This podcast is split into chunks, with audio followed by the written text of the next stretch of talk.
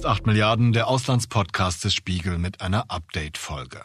Ich bin Olaf Häuser und wir melden uns ein zweites Mal in dieser ersten Woche, in der mitten in Europa Krieg herrscht. Am vergangenen Wochenende ist etwas geschehen, was viele Jahre, Jahrzehnte vielleicht, undenkbar schien. Etwas, was ich selbst bis vergangene Woche für geradezu unmöglich gehalten hätte, zumindest aber für höchst unwahrscheinlich. Eine umfassende Einigkeit in der deutschen und europäischen Politik.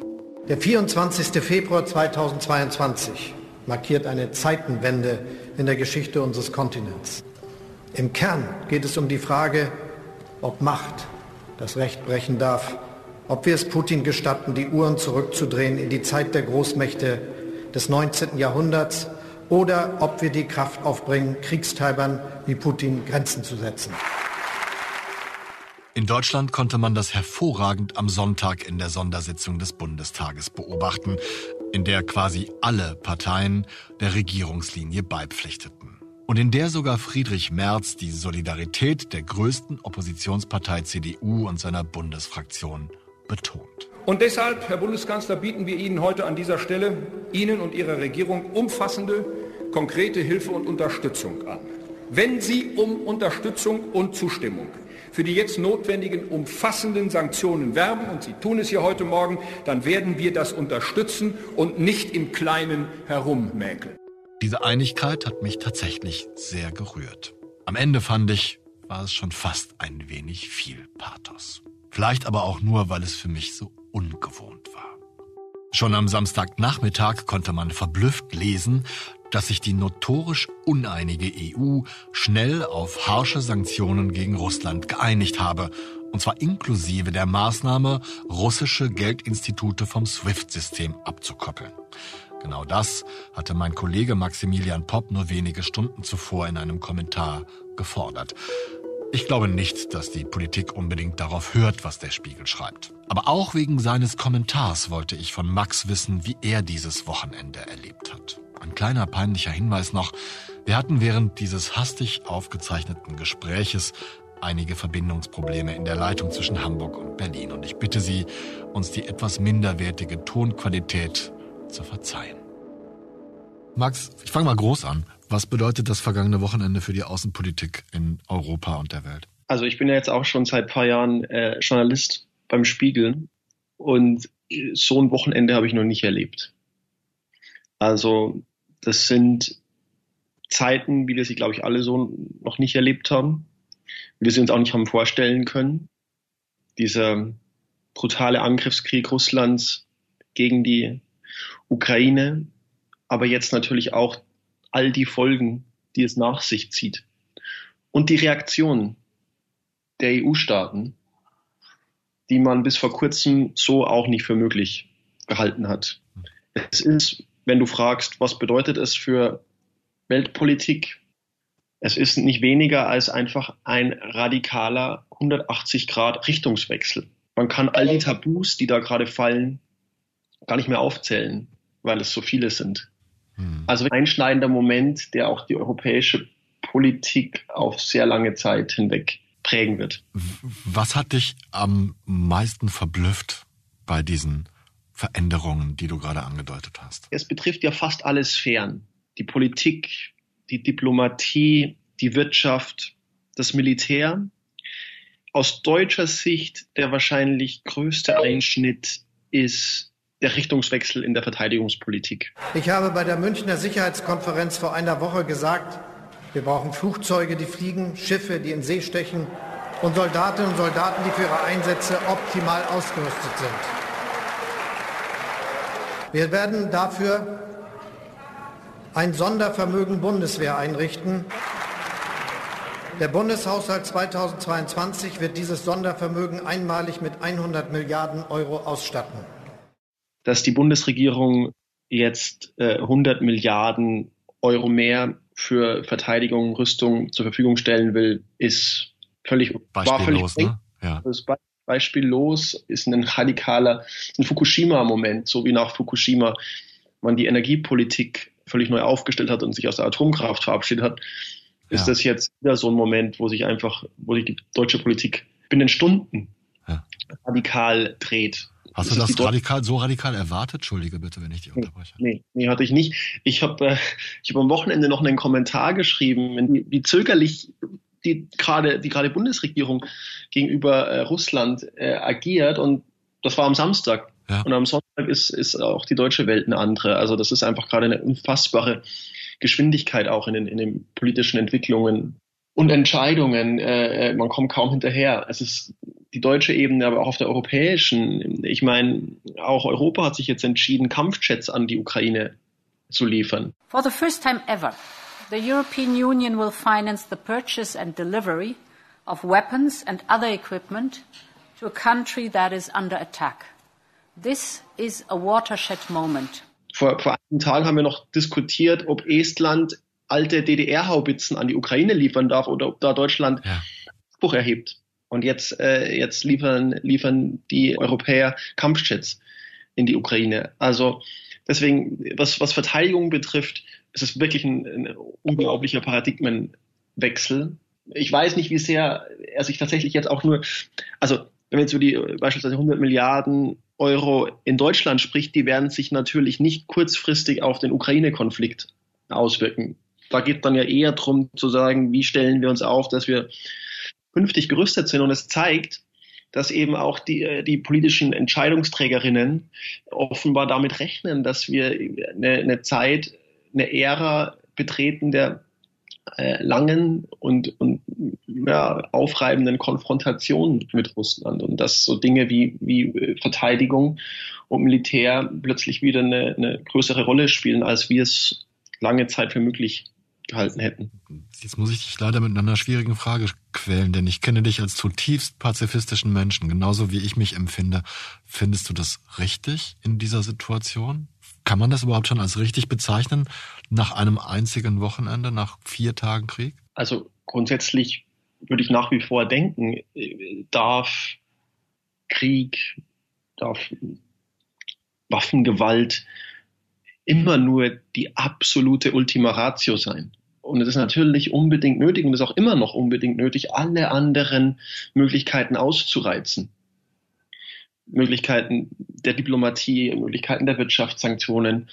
Also was man eben tun kann, um Krieg zu verhindern, sollte man unbedingt tun. Aber es gibt eben Momente in der Weltpolitik, hat es in der Geschichte auch immer wieder ähm, gegeben, die es nötig machen, äh, dann eben auch zu diesem letzten Mittel zu greifen, so traurig das ist. Und oft ist ja dann mit Krieg zu drohen Weg, Krieg auch zu verhindern.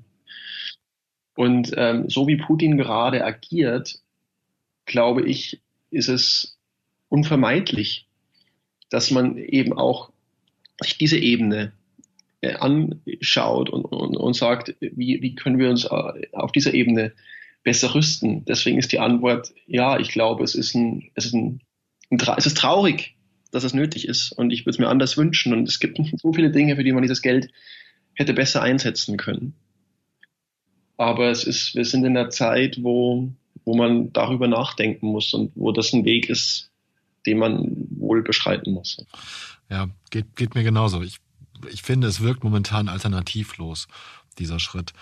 Genauso alternativlos empfinde ich die ja, veränderte Bündnispolitik. Ich weiß nicht gar nicht, ob man das so nennen kann. Aber was mich begeistert hat und gleichzeitig auch zum Nachdenken anregt, ist die diese Geschlossenheit und also gerade in der Bundestagsdebatte fand ich es enorm, wie plötzlich alle Parteien irgendwie sich geschlossen erklären.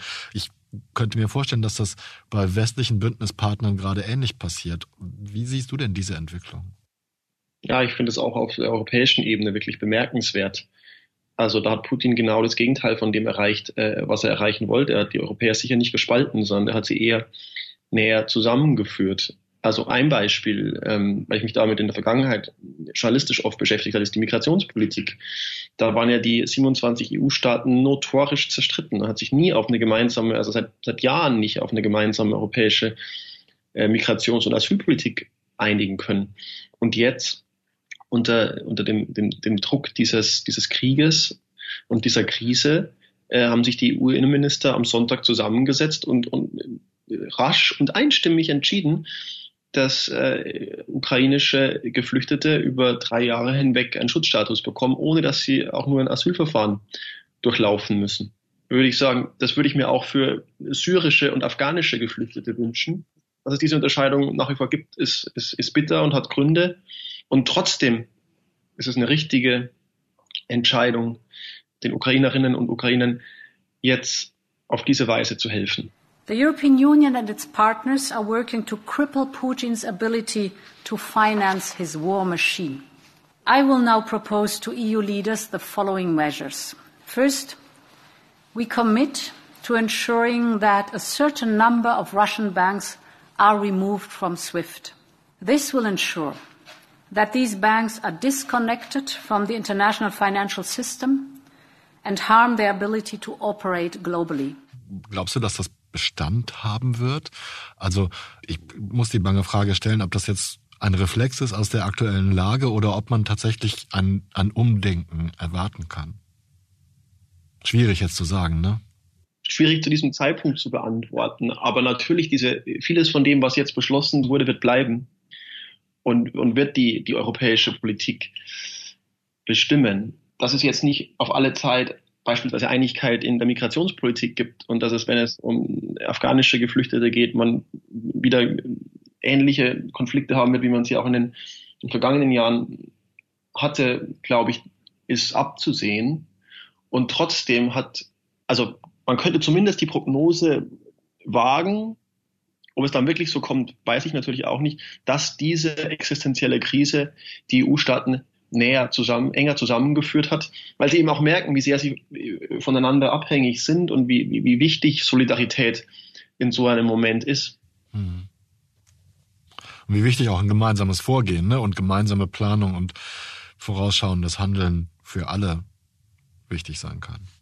Total. Man kann nur hoffen, dass man, dass man daraus die Lehre zieht, auch, dass man auch anderen Krisen mit dieser Geschlossenheit und mit dieser Entschlossenheit begegnet. Also wenn ich da an die, an die Klimakrise beispielsweise äh, denke, genau so einen Ansatz bräuchte es. Diesen Willen, Dinge zu tun, von denen es immer hieß, sie wären unmöglich gewesen, sind gar nicht so unmöglich. Sie sind plötzlich sehr gut möglich. Und, ähm, und das hoffe ich, dass das, dass das eine der Erkenntnisse ist, die sich jetzt in, in, in Europa ein Stück weit mehr nochmal durchsetzen. Hm. Ich bin ganz froh, dass ich dich erwischt habe heute, denn ich finde, es ist auch spannend zu fragen, ob das auch im Verhältnis zu anderen Partnern, jetzt zum Beispiel von Europa gilt. Ne? Ich fand es ganz, ganz erstaunlich, dass die Türkei sich zumindest positioniert hat in der Krise und die Wasserwege zugemacht oder nicht zugemacht hat. Ich weiß es gar nicht genau, du kannst es mir sicherlich besser erklären. Aber was bedeutet das denn zum, im Verhältnis zu Europa und in der Geschlossenheit auch mit den Partnern an den EU-Grenzen? Also wenn wir mal über Partner sprechen, vielleicht zuallererst die, die USA. Weil ich finde, da ist es, da ist es sehr offensichtlich. Ähm, das liegt natürlich an der beiden Regierungen.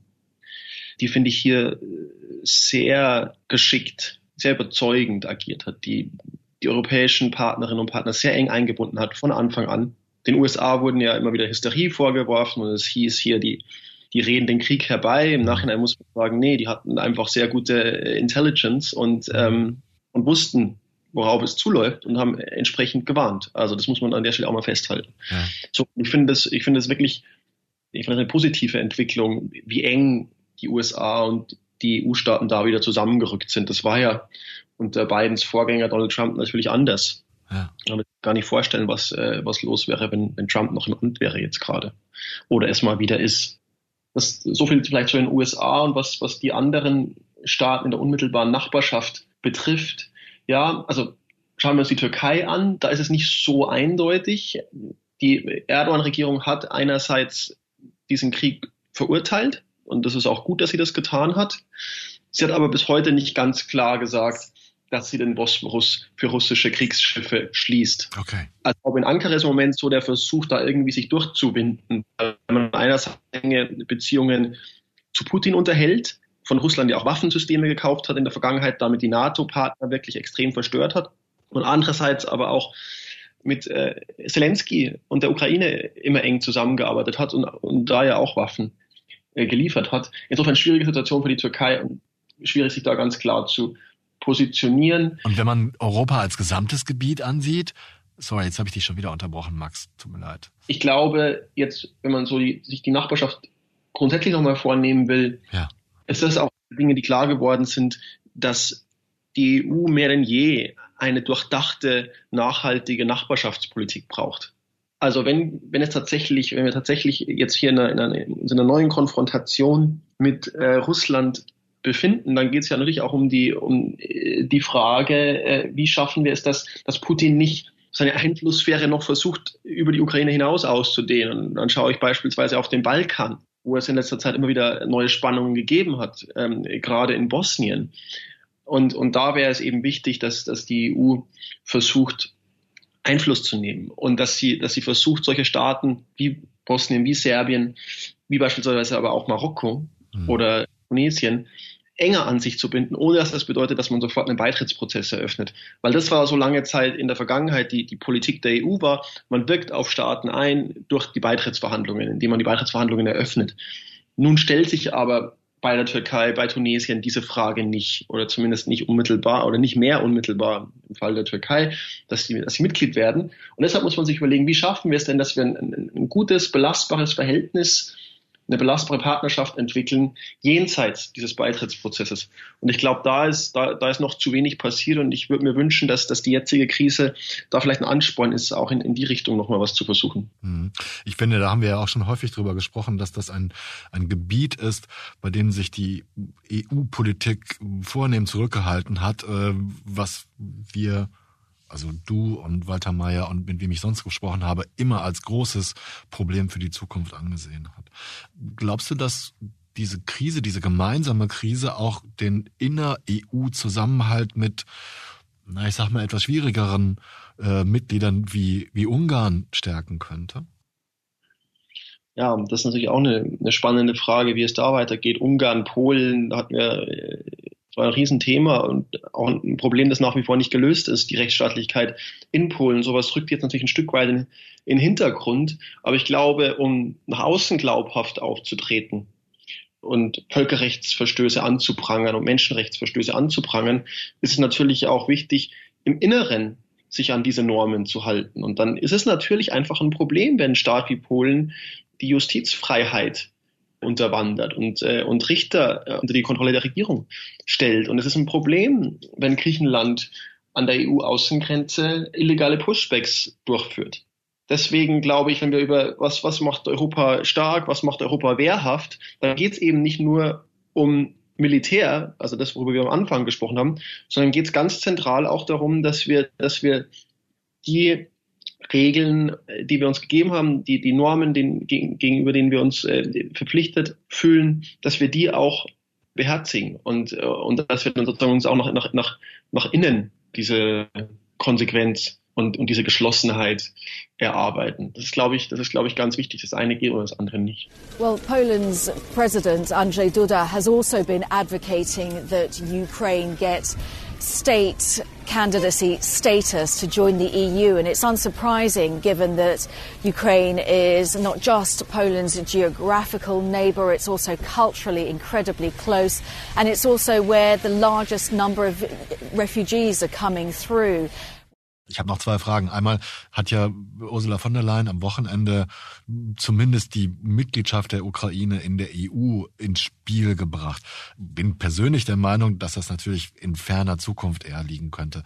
Kannst du was zu diesem Schritt sagen? Wie hast du das empfunden, dass das so ins Gespräch gebracht wurde? Fand ich auch eine dieser bemerkenswerten äh, Entscheidungen oder bemerkenswerten Manövern. Und Zelensky hat sie heute am Montag direkt äh, beim Wort genommen und gesagt, wir wollen jetzt Klar. hier das, das Aufnahmeverfahren einleiten. Ähm, es ist zum einen eine starke symbolische Geste, dass man sagt, äh, die, die Ukraine gehört zu uns. Möglicherweise will man damit auch das war jetzt teilweise zu hören, eine Brücke bauen, um vielleicht in dem, in dem Konflikt mit Russland auch ein bisschen zu deeskalieren und sagen, die, der Ukra die Ukraine kann dann in Verhandlungen leichter argumentieren, dass, dass die NATO-Mitgliedschaft äh, erstmal ruht, wenn sie umgekehrt irgendwie die EU in Aussicht gestellt bekommt. Das wäre auch ein, sozusagen eine, eine mögliche, ein möglicher Pfad, den dann Zelensky beschreiten könnte. Völlig offen, wie, wie das ausgeht. Sicher ist, die Ukraine ist den äh, Europäern, den EU-Staaten sehr viel näher gerückt. Also auch emotional, wenn man die, die Demonstration am am Wochenende in Berlin gesehen hat, wo hunderte tausend Menschen auf der Straße waren. Ähm, man entdeckt dieses Land plötzlich, was ja auch irre ist, aber das zeigt eben, dass es lange Zeit auch ein Desinteresse gab. Mhm. Ähm, an, an Osteuropa, ganz grundsätzlich äh, hier im Westen Europas. Und das, das ändert sich jetzt rapide. Und, ähm, und das ist auch, das ist auch gut so. Ja. Wir sprechen am Montagmorgen, jetzt zählt meine Uhr 11.38 Uhr, also Montagmittag. Worauf achtest du in den nächsten Tagen besonders? Also was wir eingangs äh, gesagt haben, gut, dass du die Uhrzeit jetzt äh, hier nochmal festhältst, weil in, in, in zwei Stunden kann die Situation schon wieder ganz anders aussehen und dann ist dieser Podcast möglicherweise schon veraltet, so schnell wie sich die Dinge gerade entwickeln. Wollen wir es nicht hoffen. Es gibt, es gibt viele, natürlich viele äh, Themen, auf die wir, die wir jetzt achten müssen. Klar, was, was passiert in der Ukraine selbst? Wie entwickelt sich, wie entwickelt sich dieses Kriegsgeschehen? Da war es ja so, dass Russland offensichtlich weniger vorankommt, als er selbst gedacht hätte, dass es umkämpfter ist, als, als da wahrscheinlich russischerseits viele angenommen haben. Und, ähm, und meine Sorge ist, dass sich der Krieg dadurch aber eher noch weiter brutalisiert, ja. dass, dass, Russland auch weiter eskaliert. Also das ist eine, eine große Sorge, die man haben muss. Parallel äh, stehen ja Gespräche in Aussicht finden gerade statt zwischen der ukrainischen und der russischen Seite. Vielleicht gibt es doch noch mal ein Fenster für Diplomatie. Darauf muss man natürlich achten, man muss auch achten, was passiert in Russland selbst. Mhm. Wo es ja doch auch Widerstand gibt, das darf man nicht vergessen. Also ich finde äh, wirklich wichtig, sich immer wieder zu vergegenwärtigen, es ist nicht Russlands Krieg, es ist Putins Krieg und viele Menschen in Russland sind auch gegen diesen Krieg. Wie geht es da weiter? Äh, kommt es zu weiteren Protesten, vielleicht auch innerhalb des Zirkels um Putin? Also gibt es eine Art Palastrevolte? Halte ich noch für sehr spekulativ, aber auch nicht für komplett ausgeschlossen. Also wie entwickelt sich die Lage in Russland selbst? Und dann natürlich, wie machen die EU-Staaten, wie machen die USA jetzt weiter? Also verfolgen sie jetzt weiter diese, diesen konsequenten Kurs? Bleiben sie sich treu? Ziehen sie diese Sanktionen jetzt durch und, und macht das dann Eindruck?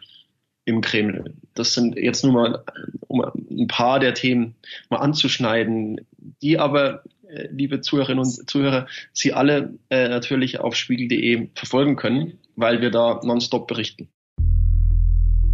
Gegen 21 Uhr am Abend dieses Montags, an dem wir sprachen, sperrte die Türkei tatsächlich die meerengen Bosporus und Dardanellen für die Durchfahrt von Kriegsschiffen.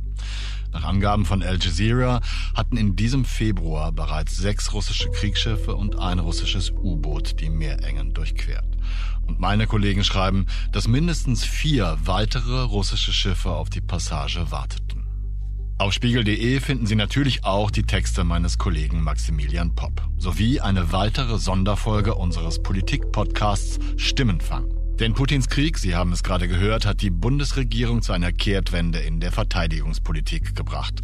Mein Kollege Marius Mestermann geht insofern der Frage nach, wozu die Bundeswehr eigentlich 100 Milliarden Euro braucht und was die Aufrüstung für Deutschlands Rolle in der Welt bedeutet. Wie alle unsere Podcasts finden Sie auch Stimmenfang in unserer Audiothek unter spiegel.de slash audio. Und am kommenden Freitag erscheint dann die nächste reguläre Folge von 8 Milliarden, in der wir der Frage nachgehen wollen, wie eigentlich Chinas Haltung zu Russland und zu Putins Krieg in der Ukraine aussieht. Und was das für EU, USA und NATO bedeutet.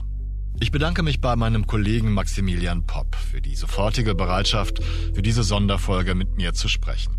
Bei Philipp Fackler für die sofortige Bereitschaft, diese Sonderfolge trotz Zeitnot und mäßiger Aufnahmequalität zu mischen. Und bei Ihnen, verehrte Zuhörerinnen und Zuhörer, für Ihre Entscheidung, auch eine zweite Folge unseres Auslandspodcasts in nur einer Woche zu hören. Und schon Freitag hören wir uns wieder. Bleiben Sie bis dahin tapfer und gesund. Ich verbleibe wie immer Ihr Olaf Häuser.